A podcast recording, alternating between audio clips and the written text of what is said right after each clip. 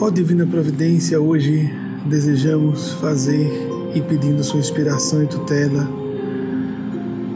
mais uma reflexão que uma oração diante de um tema importante que a espiritualidade maior em seu nome nos solicitou trouxéssemos a essa publicação que temos feito em periodicidade praticamente diária.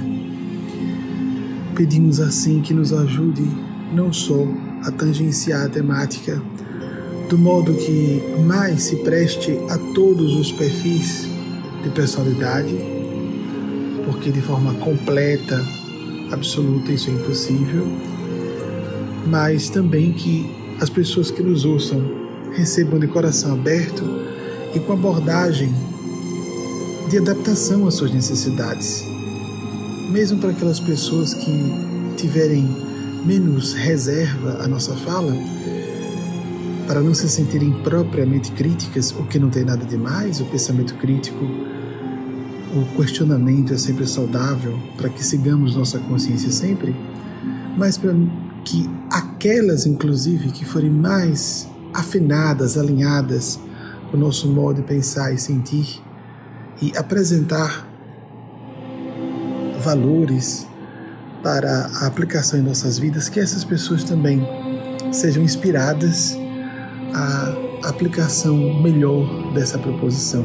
O tema é depressão, porque tem sido extremamente comum a fala sobre o transtorno bipolar, às vezes transtorno unipolar, e como em nossa reunião, palestra fechada, para os integrantes e reuniões mediúnicas de nossa instituição, ocorreu de alguém nos perguntar, e hoje um dos amigos espirituais, em nome dessa falange do bem, solicitou-nos voltar para apresentar de modo mais completo e para um público mais amplo, como fazemos agora, eis-nos aqui.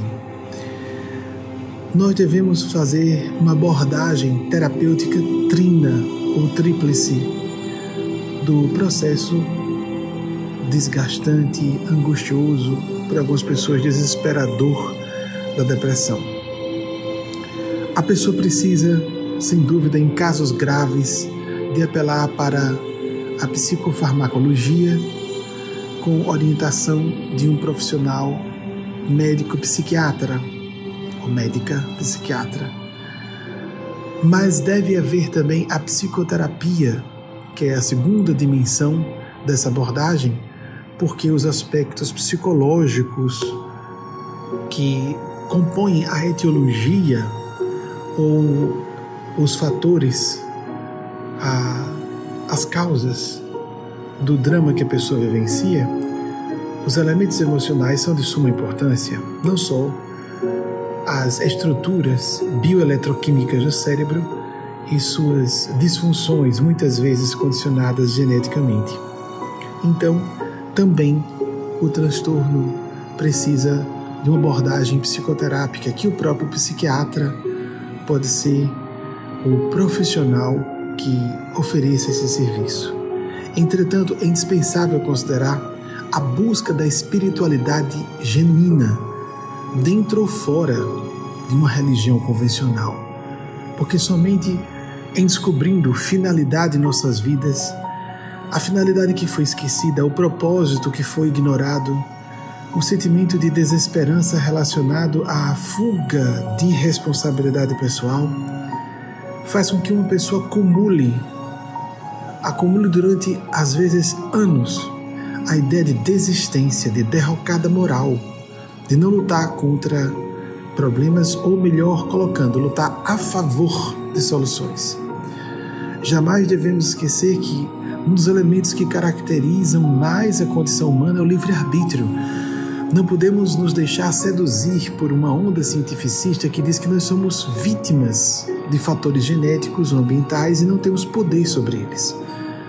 Reiterando, nós valorizamos, respeitamos e consideramos devidas as abordagens psicoterápica e psicofarmacológica? Sem dúvida, e sobremaneira em casos mais severos, fazendo referência especificamente ao transtorno bipolar ou transtorno unipolar, que é mais agudo em alguns casos. Mas entender que sempre há caminhos para que a pessoa reaja. Tem que se submeter à terapia farmacológica, psicofarmacológica, enquanto a terapia medicamentosa assim for prescrita por um profissional.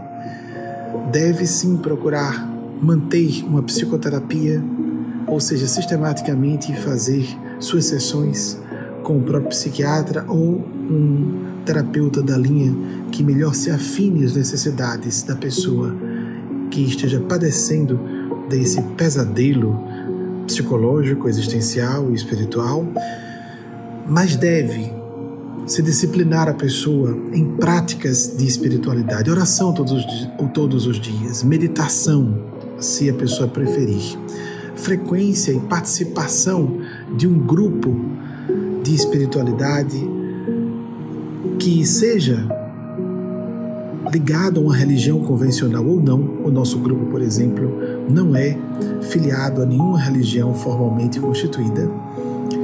E, principalmente, sair de si. É importante que a pessoa tenha práticas fraternas.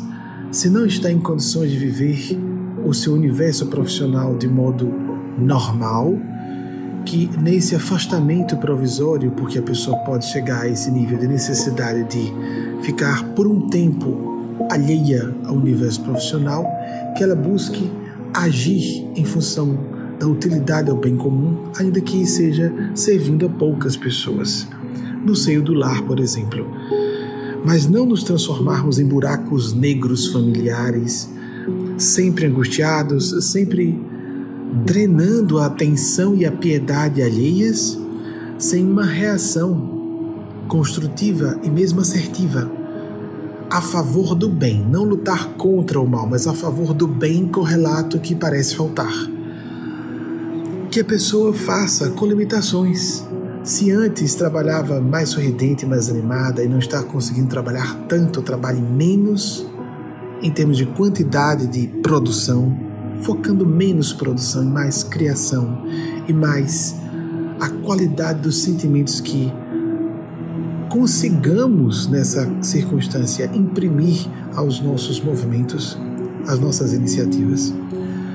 Mas se os sentimentos parecem ausentes, esse é um dos pontos muito fortes do transtorno bipolar ou unipolar, que a pessoa faça mesmo assim porque ao sairmos de nós mesmos para realizar o paraíso de outras pessoas, esse paraíso, cedo ou tarde, retorna em nossa direção e nos pode beneficiar larga e profundamente. Cedo ou tarde. É da lei da atração. Quando se fala de lei da atração, quando falta as pessoas pensam em mentalizações imaginais.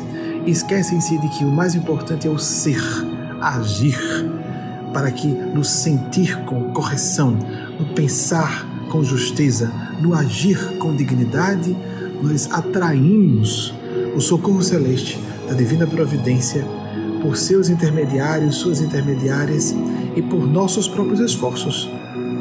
Porque o livre-arbítrio no universo de Deus é inviolavelmente respeitado. O universo, considerando tudo que nós imaginemos seja criação divina, os multiversos de Deus. E jamais defender ou fazer a apologia macabra do suicídio, como se essas pessoas que fogem ao dever e à consideração com seus entes queridos permitam isso. Essa afirmação, que hoje é uma heresia, considerada heresia, para pessoas ditas mais esclarecidas, nós vamos passar atravessar essa hipnose coletiva para que nós, sim, tenhamos a piedade humana, mas não defendamos de um modo como se aquela pessoa não tivesse alternativa. Como se quem desceu a vala do desespero máximo não tivesse cometido um crime. Para a maior parte das legislações dos países desenvolvidos, para onde haja consciência, responsabilidade e espiritualidade autêntica, o suicídio é um crime, é um assassinato, é um homicídio perpetrado contra si mesmo, contra si mesma. Apenas a vítima e o criminoso são uma mesma pessoa, ou a criminosa. Nós não somos proprietários, proprietárias dos nossos corpos, nem para a legislação humana, nem para os tribunais celestes. A pessoa que comete suicídio esquece-se de que criará um impacto destrutivo negativo na vida de dezenas, milhares de pessoas, às vezes por mais de uma geração. Há grupos que dão apoio a famílias de pessoas que cometeram suicídio porque cria-se uma espécie de cultura, hipnose e desespero familiares que muitas vezes induzem outras pessoas, anos, muitos anos depois do suicídio perpetrado originalmente, a também cometerem suicídio. Então, que nós não façamos uma apologia mórbida e altamente condenável a pessoas desesperadas com essa ideia de vítima, essa vitimização exacerbada, é, altamente diabólica. Devemos parar de nos entregar à autocomiseração, à autopiedade. Devemos sair para socorrer pessoas que sofram mais que nós. Devemos, portanto, ser menos egocentrados, egocentradas e devemos ser mais ter mais sentido de interconexão, de função social de nossas vidas, de estarmos a serviço do bem de outras pessoas, porque estamos, quer tenhamos consciência disso ou não, mas ter consciência disso faz-nos melhores agentes do bem coletivo. Não importando quantas pessoas alcancemos, que tratemos de modo enfático, resolutivo, pragmático aquilo que nós sentimos tão abstrato, subjetivo, vago e medonhamente agigantado e por isso nos sentindo impotentes, frustrados, frustradas para resolver aquela questão. Comecemos com pequenas iniciativas e sistematicamente. Comecemos e persistamos. Para quem estiver com crises depressivas mais fortes, procuremos ajuda profissional, mas nunca nos esqueçamos que estamos no universo de Deus. E no universo ou multiversos de Deus, a condição evolutiva hominal é sempre respeitada em sua liberdade.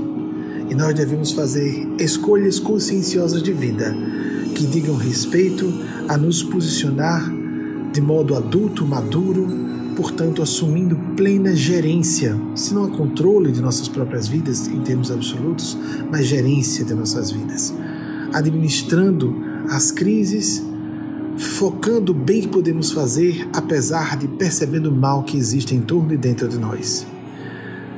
Lembrando que se nós enxergamos o mal fora de nós, se nós cuidamos de crianças carentes às vezes do mínimo fundamental para sobreviver, se buscamos pessoas com sofrimentos emocionais, com sofrimentos, deficiências pessoas portadoras de deficiências físicas ou mesmo cognitivas, se nós nos colocamos com nossas vocações ou talentos, ainda que mínimos, a serviço do bem comum, o bem virá em nossa direção, nos socorrerá.